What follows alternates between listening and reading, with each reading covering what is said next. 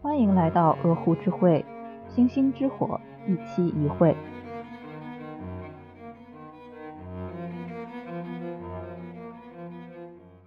大家好，我是龙七。最近看到了一个话题，讨论了现在的影视作品不只是风格语言上有地方特色，连叙事套路也都有很强的地方特色。就像是北京的电视剧《小欢喜》《小舍得》。他们都是在讲买房子、卖房子，讲鸡娃、讲高考，但是最后大结局的时候，就通常都是算了吧，咱们念什么不行啊？清华、北大随便选。上海呢这几年有很多以外资企业为背景的年轻女性的日常生活选择的题材，就像是《欢乐颂》我的前半生。而东北这几年就和悬疑剧刚下了梁子，比较有名的以东北为背景的悬疑剧有《白日焰火》《暴雪将至》等等。而最近上榜的热门新剧《漫长的季节》也是一个以东北为背景的悬疑剧。这部剧现在好评如潮，影视博主们也对这个剧进行了很全方面的深度分析，大家的评论就都是好评必看。那我们今天就趁着热度来聊一下这部剧。嗯，前排声明，接下来全程剧透。《漫长的季节》这部剧主要讲了王小和宫彪、马德胜三个老男人。在二零一六年的东北桦林市，侦破了一起一九九八年发生在本市的碎尸案件。所以本剧一共有碎尸案和三条时间线，三条时间线分别是一九九七年、一九九八年和二零一六年。因为本剧有三条时间线嘛，观众在开始看的时候，初期会有一些迷惑。三条时间线中最关键的就是一九九八年，这是剧中案发的时间，也是故事冲突爆发的时间。在一九九八年，真实的东北呢正在发生一场经济改革，而这场经济改革直接导致的结果就是几百万的工人下岗失业，是今天东北的经济一蹶不振和人口不断流失的伏笔。其次，一条比较重要的时间线就是二零一六年是电视剧的主线。至于为什么要设到二零一六年呢？我们可以猜测，在电视剧中呢。一九九八年，主角王响的亲人们都因为受到的案件波及而去世了。王响在变成孤家寡人这样极大的痛苦之下呢，他选择去卧轨。这个时候，他就捡了一个婴儿，是他接下来的小儿子。在二零一六年的时候，这个小儿子就刚好是十八岁，也就是他大儿子去世的年纪。在情节上，就可以由小儿子来完成大儿子没有完成的剧情任务。就比如大儿子想考大学，想去北京，那结局也是小儿子考上了大学，也去了北京。在现实世界中的二零一六年呢，也刚好是东北经济改革十八年后。这十八年究竟发生了什么？经济改革的结果如何了？可不可以出一份调查报告呢？第三个时间线就是案发的前一年，一九九七年，在作品中用于交代了案件的主要人物间的关系。在这条时间线上。导演在用上帝的视角为我们讲一个爱情故事。在剧外呢，这一年的东北虽然生活已经开始变得艰难了，但是也能勉强的维持。人人都知道这是暴风雨前的宁静，都在等最终的一锤定音。但是在整体上，人们对未来还是充满希望的。而这三条时间线的分析呢，我们可以解释我们在一开始提到的现象：为什么最近的东北影视作品？都和悬疑剧杠上了，因为一九九八年发生的事情太突然了，波及范围太大了，改变了很多人的一生，很多人都不知道发生了什么，生活就已经发生了翻天覆地的变化。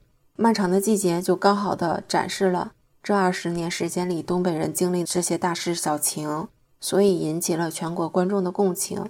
这部作品中充满了泪点炸弹。这部分全网也已经有了很多的讲解了，甚至也剪出了很多比电视剧本身更好哭的一些二创的作品。但是对于我来说，剧中的泪点炸弹设置过于刻意，也充满了爹味儿。虽然我是一个东北人，但是我并没有跟他们的泪点共情。我们可以聊的是剧中冲突爆发的高潮部分。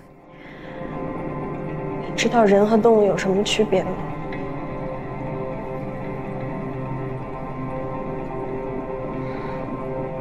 人得为自己做过的事付出代价。《漫长的季节中最重要的冲突、最重要的高潮部分，应该是香港富商死于沈墨之手。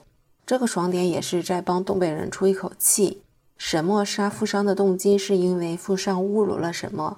这个香港富商来东北是收购工厂，和厂长有暗地里交易的行为。他去维多利亚酒店消费的时候，见到了女主沈墨，见了一面就开始发情了。但是沈墨拒绝了他。之后又是各种机缘，富商就收买了伥鬼嫣红，然后由嫣红给沈墨下药，最终将沈墨拖进了泥潭。沈墨在人生谷底的时候开始了反击。沈墨说：“应该倒霉的是他们。”他开始报复富商，就将富商绑架回来，并最终杀死了富商。剧情在女主沈墨说出“人得为自己做过的事付出代价”后，到达了一个高潮。让观众感到兴奋的是，女主终于获得了正义。但是因为这是女主第一个杀的人，当剧情揭晓富商真的死了的时候，观众的情绪又会陷入一种担忧。观众开始担心女主的未来以及该如何解决富商这一部分的担忧，就带来了接下来流畅的剧情。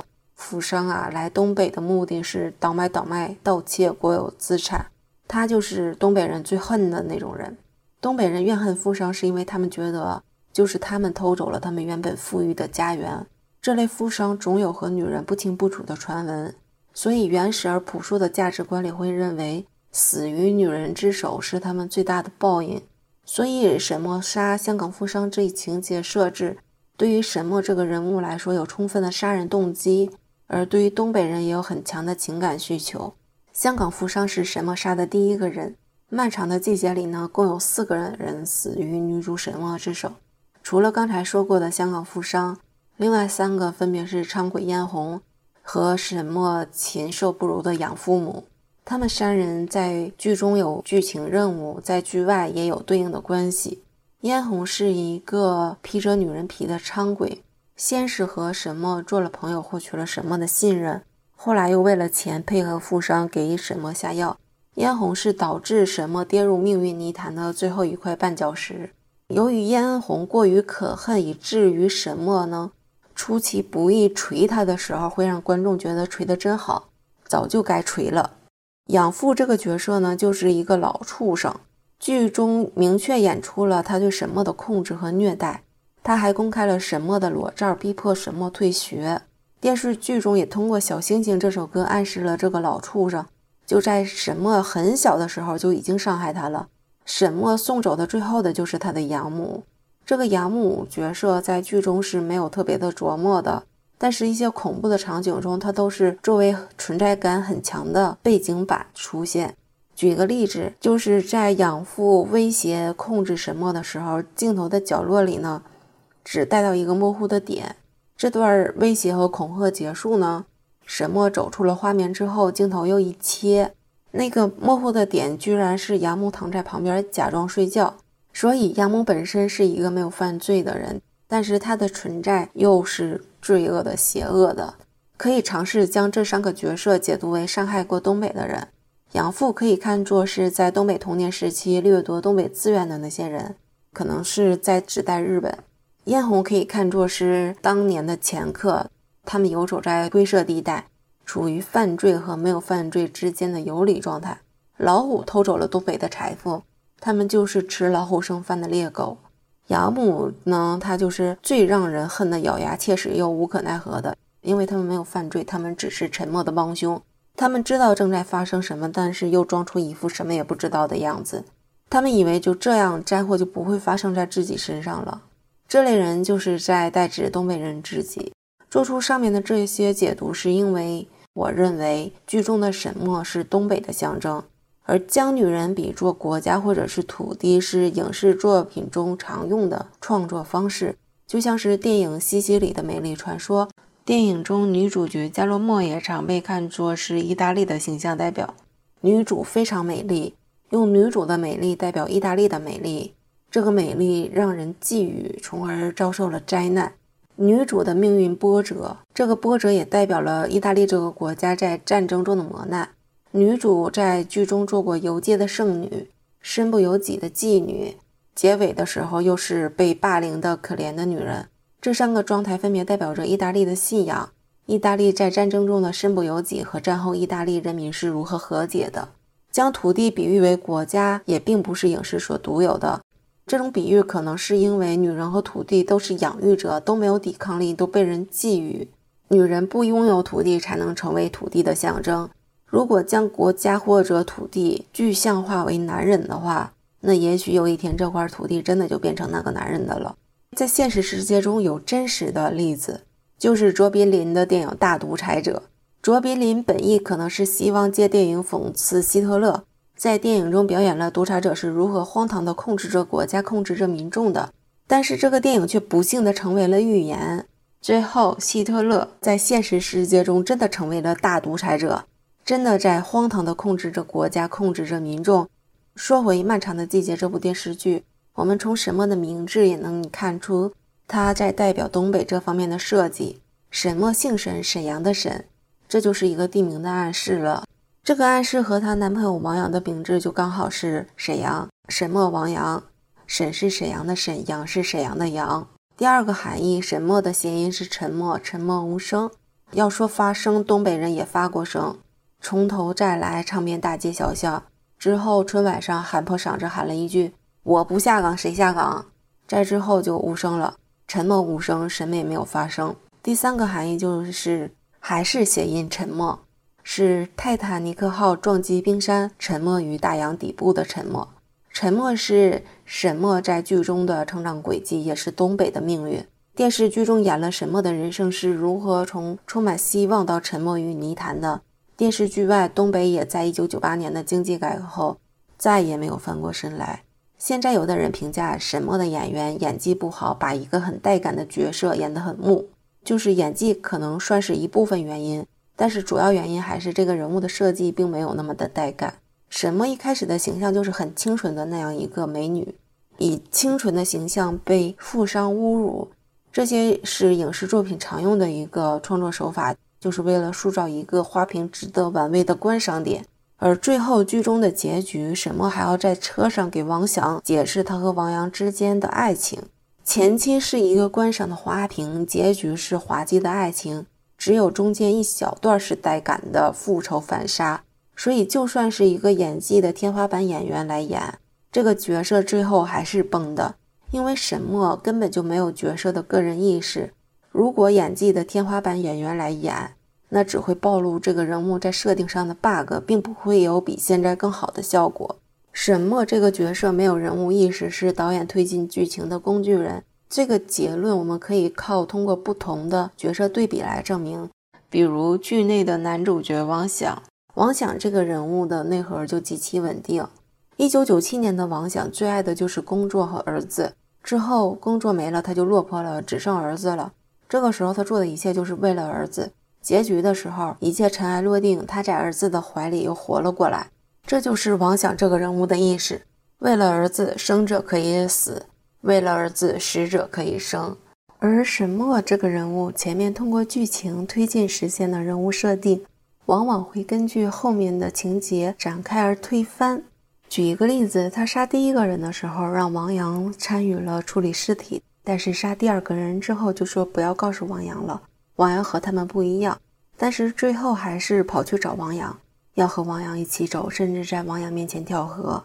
先是一个一百八十度的大转变，再接一个一百八十度的大转变，终于三百六十度回到了原地。这样设定上的冲突，是因为他的一切行为要完成的是导演的任务，而不是出于他的角色意志。人物的冲突直接导致。在大结局时，沈墨非要去杀一个没有给他实质性伤害，而且再也没有能力伤害他的养母。沈墨这个人物的所有的复仇行为都是因为导演的安排。说完沈墨，我们来聊聊演员刘琳扮演的李巧云。在剧中一开始，李巧云仗义直言，因此得罪了办公室的垃圾人，导致他老了之后退休证明办不下来。而就是这么一个勇敢正义的人。因为丈夫参与了非法活动而不得不在工作中配合。李巧云这个角色还有另外一个重要情节要讲的是，她白天在工厂上班，晚上却要去维多利亚陪酒。因为当时经济环境不好，工厂开不出工资，家里的孩子得了白血病，而李巧云这个人物的最高光时刻，就是她在维多利亚的电话间里给家里打电话哄孩子睡觉，唱小星星。而李巧云给孩子打电话唱小星星，也交代了她做这份工作，要么是家里人同意的，要么就是她深明大义，瞒着家里人在做。在二零一六年的李巧云做起了按摩个体户，和男主王强关系暧昧，但是因为王响的心理阴影。对李巧云的是不接受、不拒绝。更过分的是，王想为了案件线索向李巧云询问他在维多利亚的工作，这导致了李巧云怒火爆发。他误会了王想一直以来是因为他曾经的经历而拒绝了他，所以李巧云把王想骂了几句。这段激情之后，李巧云就没有重头戏了。他的人物结局是给男主凑了一个大团圆。李巧云这一个人物身上就演了两大女性悲剧。一个是为爱犯罪，另外一个是下海赚钱。先聊为爱犯罪。剧中李巧云配合丈夫的违法行为，已经是伙同犯罪，案发后也是要一起抓走的。而且剧情之前也铺垫了李巧云是一个特别正直的人。剧中演员用嘴角的微微一撇和眼神的流转来表现了人物的纠结和心软，让人看得十分入戏和不忍。在现实中，有无数的女人在挣扎过后也做了这样的事儿。最后锒铛入狱，女性的犯罪率很低，已经很低的犯罪率中，女性经济犯罪大部分在替男人坐牢。就比如男人出去借钱还不上了，人跑了，最后因为夫妻或者伴侣关系，反而是女人承担债务被判了刑。还有会计这个职业本身就已经很辛苦了，带一点法律风险，但是公司都会选择女性，女性更严谨，更适合这份工作是一方面原因。更好胁迫就是另外一部分原因。接下来聊第二大悲剧下海赚钱。就不知道从什么时候开始，有一些东北的都市传说就全网铺开了。比如就是下岗工人都骑着车拖着妻子去大酒店，妻子们去陪酒，下岗工人们做保安。又比如下岗工人蹲在家门口放哨收钱，妻子在家里卖淫。我这里面总结的就是一个框架，这类传说的重点在于突出那个时代男人们的隐忍和委屈，甚至于二零一七年王小帅还拍了个电影，由齐溪主演的《下海》，讲的就是女主丽娜在下岗之后出国找机会，然而因为对外面世界的认知不足，花光了全部积蓄，在国外没有身份，找不到工作，家里的钱也都给她出国了，在种种要素叠加的绝境之下。丽娜开始瞒着家里人，在国外做起了妓女。回国之后，丽娜的丈夫知道了丽娜在国外的真实情况，这个男人就开始作起来了。一段很压抑的戏剧冲突之后，电影结束在他们一家人无声的晚饭中。这部电影虽然在前半段描写了很多丽娜的身不由己，而故事的落点却是丈夫的委屈和妥协。电影的结尾是丈夫虽然还没有想开，但是算了，凑合过吧，还能离咋的？而女主丽娜作为灾难的亲历者和受害者，她今后如何自处，她如何和自己和解，这些通通都没有表现。女主完成赚钱这个任务就圆满了。她是一个没有受到伤害、不需要治疗的工具人。在电影中，她受到的伤害并没有她丈夫的委屈重要。漫长的季节中，李巧云深明大义，主动下海。下海中，丽娜很懂事儿，虽然被逼上了绝路。经人那么一劝，也能想明白，什么都没有赚钱重要。那不深明大义的女人，不懂事儿的女人，能避免这样的悲剧吗？这个问题实际上是在问：赚不到钱时，女人只能卖身吗？两位导演给出的答案都是：是的，女人只能卖身。妻子看似有选择，实际上并没有选择。所谓的深明大义、懂事儿，不过是逼妻子就范的一堵道德高墙。一个老鸨劝女人：“你聪明点，可不要敬酒不吃吃罚酒啊！”劝不动之后，再让龟公出来打女人，先劝后打，逼良为娼的套路。所谓的下海赚钱，不过依然是把女人看作是家庭资源，在家庭陷入经济困境时要典当出去换钱。而这些都市传说，不过是在东北这个时代背景下新编了一个版本的典妻，只不过这个新版本了。点妻是不能打、不能逼、不能忽略妻子的意见的，所以才需要妻子深明大义，才需要妻子的懂事儿。而天下就没有不懂事儿的女人，不懂事儿的女人都已经被打到懂事儿了。古老的典妻意淫着悲惨女性，贪恋着买家的富贵，嫌弃原生丈夫的贫穷和丑陋，来反映时代的毫无希望。现代版典妻的故事换成了妻子主动去卖，而丈夫是隐忍和不计较的。这样来描述时代是不可对抗的。我们应该清醒地看到，两个版本的典妻都只是把女人看作是有意识的物件，是男人的兜底。他们的悲惨的处境，它并没有因为时代不同而有很大的区别。这也是为什么所有女生都不要捐卵，要坚决的抵制代孕合法化。一旦代孕合法，就会极大的丰富通过女人成为富翁的方式和途径。那为什么东北女人都下海赚钱能成为广泛传播的都市传说？一个重要的原因就是东北女人有钱。我说的东北女人有钱，并不是指东北女人。人人都是富婆，家住在大别墅里面，出门都开豪车。我指的就是在一个下岗职工家庭中，女性成员能比男性赚到更多的钱。当九八年大下岗时，第一批遭殃的一定是女性，男性工人要留在最后，所以女性比男性更早的面对了冲击。但当时整个下岗的规模太大了。那些东北的超级大工厂的男性占绝大多数，当时发生的情况就应该是先下岗的五万人，五万人可能都是女员工，然后又开始陆陆续续的男员工开始下岗，最后下岗了一共一百万人，女员工还是五万，就最开始的那些了，男员工就有九十五万，因为当时市场上并没有能力能接受这样大数字的劳动力。所以，这些下岗的大量的男性劳动者，长期的处于无业和无收入的状态，而社会上的服务业又开始快速的发展，像理发、美容、饭店的服务员、小手工业、卖衣服、做糕点等等等等，这些行业都更愿意招聘女性，所以女性就有了更多的工作的可能。下岗工人的家庭里面，女人可能本来就是在社会上做这些工作的。所以他们当年并没有受到冲击，而先下岗的女人，她们先下岗了，就先参与到这些工作来了，那他们就先解决了危机。当年全国各地都有这样的东北女人奋斗的身影，就比如说广州的史商行、浙江武汉、沈阳五爱街那些倒买倒卖衣服的东北女人，还有就各个早市里面卖包子、卖糕点的东北女人。在全国各个城市的角落里开一个风格古老的理发店的东北女人，就开理发店的东北女人也是被影视化污蔑的重灾区。这些女人就可能她们的工作不够体面，收入也并不高，但是一定是高于家里没有收入的男工人的。这就是为什么在经济大环境下行、整体收入水平都不高的情况下，东北女人要比家里的男人有钱。我身边就有很多例子，下岗女工、无业女工通过这样卑微的工作摆脱了贫困。而女人一旦有了钱，就会被质疑：你的钱是哪来的？你是不是出去卖了？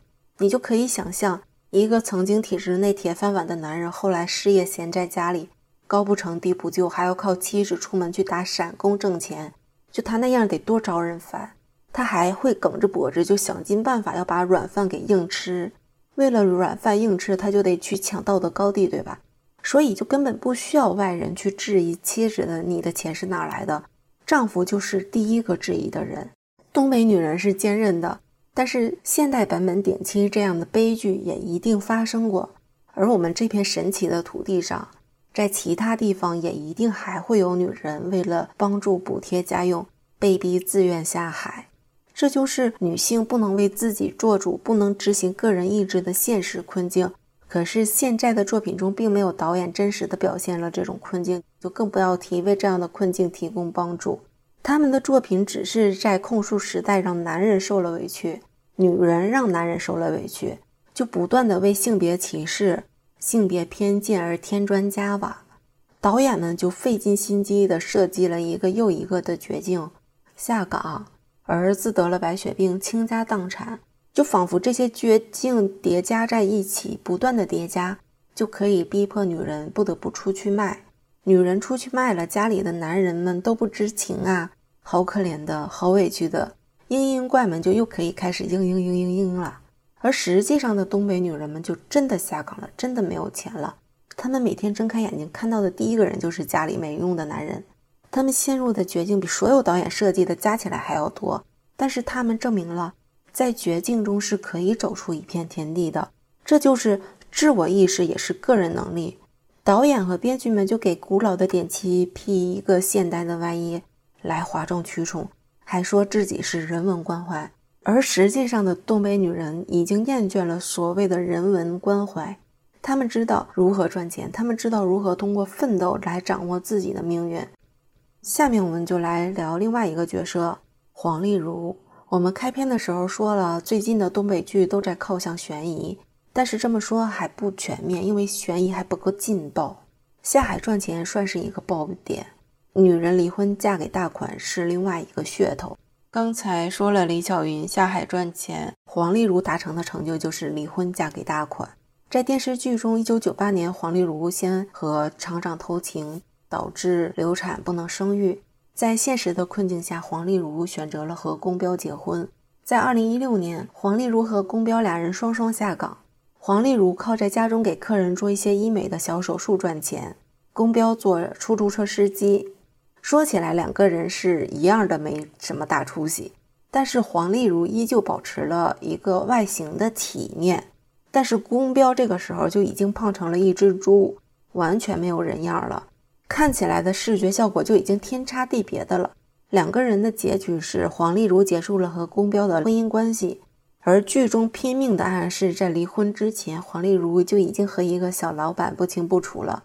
但是宫彪呢？宫彪已经胖成了一只猪，还明目张胆的和一个小姑娘调情，偷花家庭积蓄十五万。这样的男人却不需要为婚姻失败负任何责任，只是因为黄丽茹找了一个大款。他就是一个好男人了。有一个现象在网上讨论了很多年，就是东北的离婚率一直在全国的前排。有很多分析，有说是东北计划生育执行的好，有说是东北体制内的人多，有的人说是经济下行伴随的就是离婚率的高。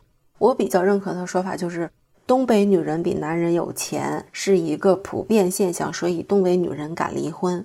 男人害怕离婚，比起害怕离婚，男人更恐惧的就是离婚的原因是因为自己没出息。男人将自己没出息这个原因改为了妻子嫌弃自己穷来逃避现实。离婚之后，妻子又找了一个大款，就是证明啊，证明他嫌弃我穷。但其实呢，没出息和被嫌弃穷不过是一个事实，两种不同表达方式，只是你表达方式一换。就变成了不争气的丈夫负主要责任，还是嫌贫爱富的妻子负主要责任？最后找一个大款，更是什么也证明不了。对于一个一分钱也不能挣的废物，但凡正常一点的人就都是大款。我们讨论的只是《漫长的季节》这部剧的剧情和一些影视剧中常用的元素。我们播客一贯的主张就是远离所有男人，靠近男人会变得不幸。我们来聊最后一个女性角色嫣红。在前面讲女主的时候，简单的说过这个人物。嫣红是一个维多利亚的陪酒女，因为和女主沈墨做了朋友，被香港富商诱惑，帮助富商给沈墨下药，将沈墨推向了悬崖。后来他又去找沈墨做挑衅，结果被沈墨反杀，最终是以沈墨的名字被发现在一九九八年的碎尸案中。他是真正的碎尸案的受害者。剧中的嫣红有一段独白。讲述了自己为什么需要钱，这一段算是导演的一点点良心，给这个角色加上了一点动机，他就不是无脑的坏人了。那段独白是一段身世介绍：嫣红的母亲为了供她上学省吃俭用，做小买卖也用劣质的煤气罐，导致煤气罐爆炸。事故之后，母亲无法忍受病痛而喝了农药，所以嫣红十分的怕穷，恐惧穷，她想要赚更多的钱。嫣红用这个理由来解释了他为什么会伤害女主沈墨，而这一段独白有一个刺眼的弹幕，内容是：嫣红的话不能信，是女人编出来骗人的。现实的情况就是，人人都知道东北惨，但是惨的又只有男人。男人说：“我好惨，我的老婆为了钱要出去卖。”观众的反馈就是：“老实人受委屈了。”几个老头自己做顿饭，自己吃顿饭，观众就纷纷说。好可怜，老年人真心酸，太孤独和寂寞了。几个老头凑一块儿哭了个稀里哗啦的，观众就跟着动容了，一边跟着哭一边说演技封神，封神，封神。这就是刻在骨子里的双标和烟女吧？哎，往前看，别回头，往前看，往前看，别回头啊！电视剧中的故事结束在二零一六年，碎尸案破了。王想在小儿子的怀里相视而生。大结局时，王想穿过一片玉米田，玉米田的尽头是一辆疾驰而过的火车。开火车的是一九九八年的王想。二零一六年的王想对着一九九八年的王想大声喊：“向前看，别回头。”这句“向前看”就是导演让范伟喊给观众听的，尤其是东北观众。用东北的话讲，就是他点我们呢。而这句话的实际效果，应该就等同于春晚的。今天大年三十，我们一起包饺子。喊出向前看的王响有导演给安排的奇迹。一九九八年经历下岗、上期、上址之后，还可以捡到一个新儿子，这个安排太符合社会主义价值观了，马上人生就充满了希望。在二零一六年，心中一直纠结的悬案破了，大儿子的死因清楚了，王响和小儿子和解了，甚至还找了一个新老伴来伺候自己。所以王响是在一个人生和解圆满的状态下喊出的那句。向前看，别回头。这句话的准确翻译应该是“都不容易啊，将心比心吧，想开一点啊，都能过去啊。”可是其他人呢？剧中也只有王想遇见了奇迹。沈默孤身一人远走他乡，没有奇迹给他安排他想要的安稳生活。黄丽茹下岗了，她二十年的积蓄被丈夫偷偷拿去买了出租车。她离婚是为了逃离人生的下坡路，却被指指点点说她找了一个大款。李巧云下海了。二十年后，范伟还是要问他：“你是不是在维多利亚陪过酒？”以此来满足一双双窥视的眼，去审视他的痛苦和心酸。你会在二零一六年对着一九九八年的他们喊“向前看，别回头”吗？不会喊的。要喊就喊“快跑吧，咱快点跑，早跑早发财，早跑早享受”。导演劝东北人看开一点，所以要王响大声喊“向前看，别回头”。可是这小三十年，东北人他也没有左右下看，不都是在向前看吗？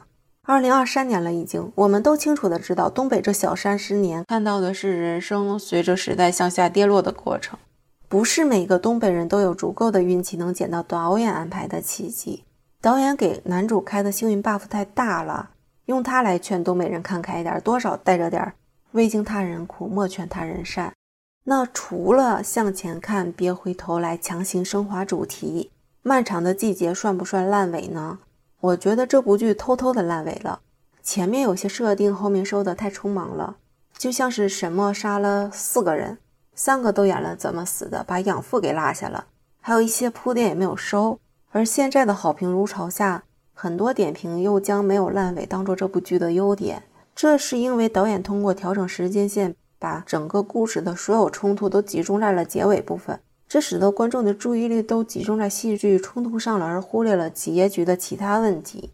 这样的节奏设计会导致开篇的时候比较平淡，全都是铺垫叙事，所以前期用了很多段子和宫彪这个人物来增加可看性。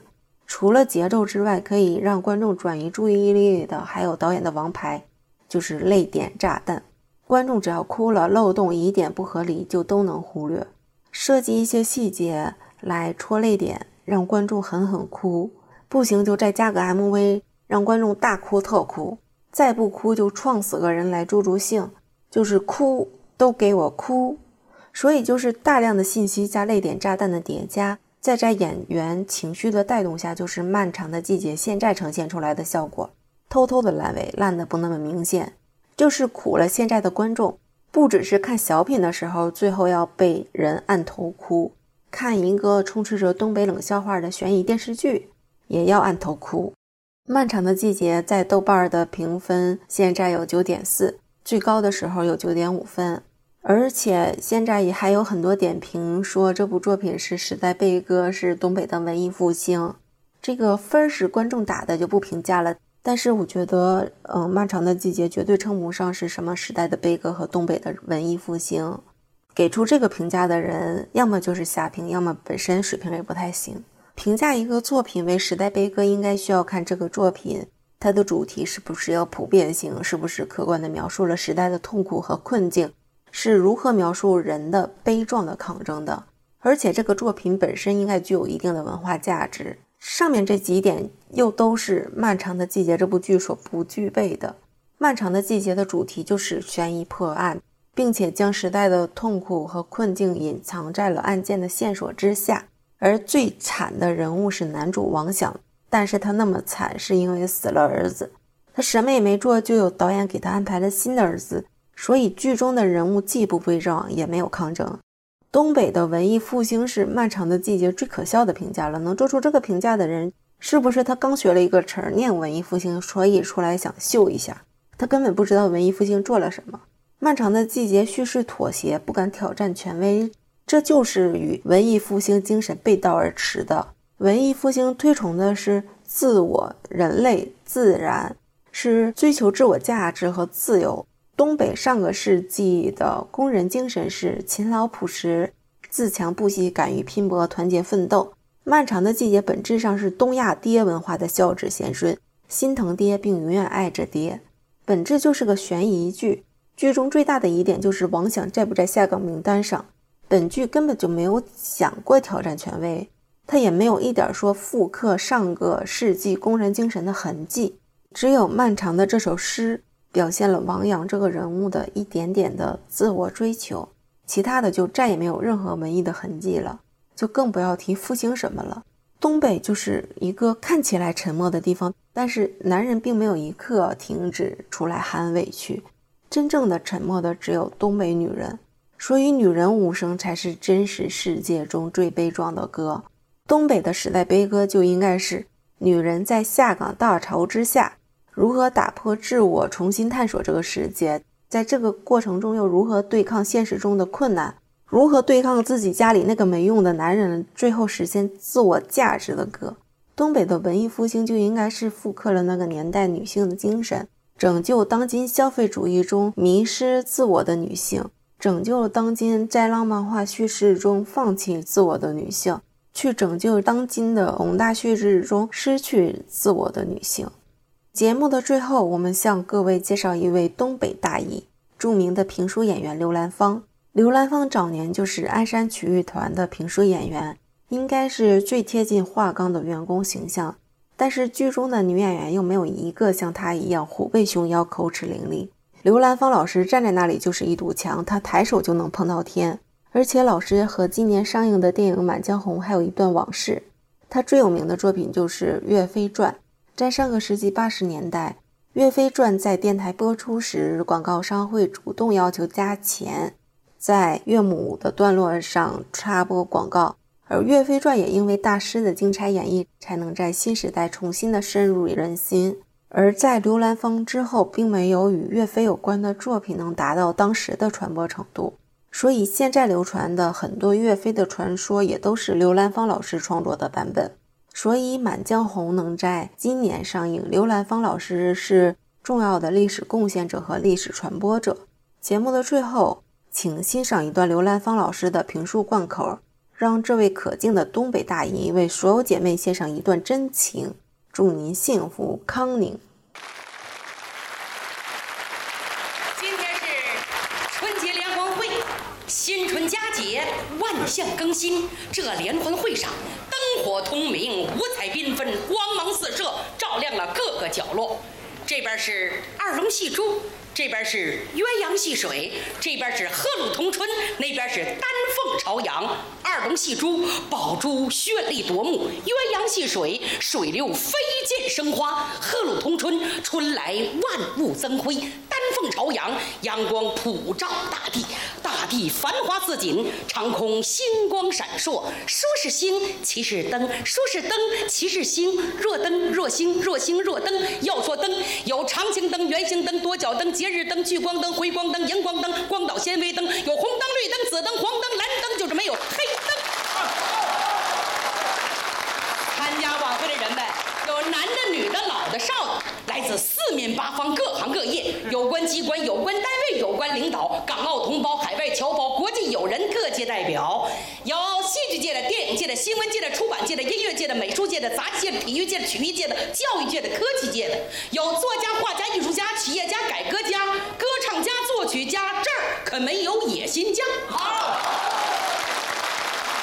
看他们精神焕发，光彩照人，谈笑风喜气洋洋，穿着节日盛装，带着新春愉快，真正是欢声笑声、歌声掌声，声声悦耳。歌星、笑星、五星明星，星星争辉。一首歌献出一段真情，一段舞撑上一片厚意，一个相声捧出满怀欢笑，一个小品奉上一段喜庆。这真情，这厚意，这欢快，这喜庆，随着电波飞往天空，飞越大河，飞越长城，飞越莽林，飞越山丛，飞到千家万户，飞到亿万人心中，献上一段真情。祝你幸福康宁。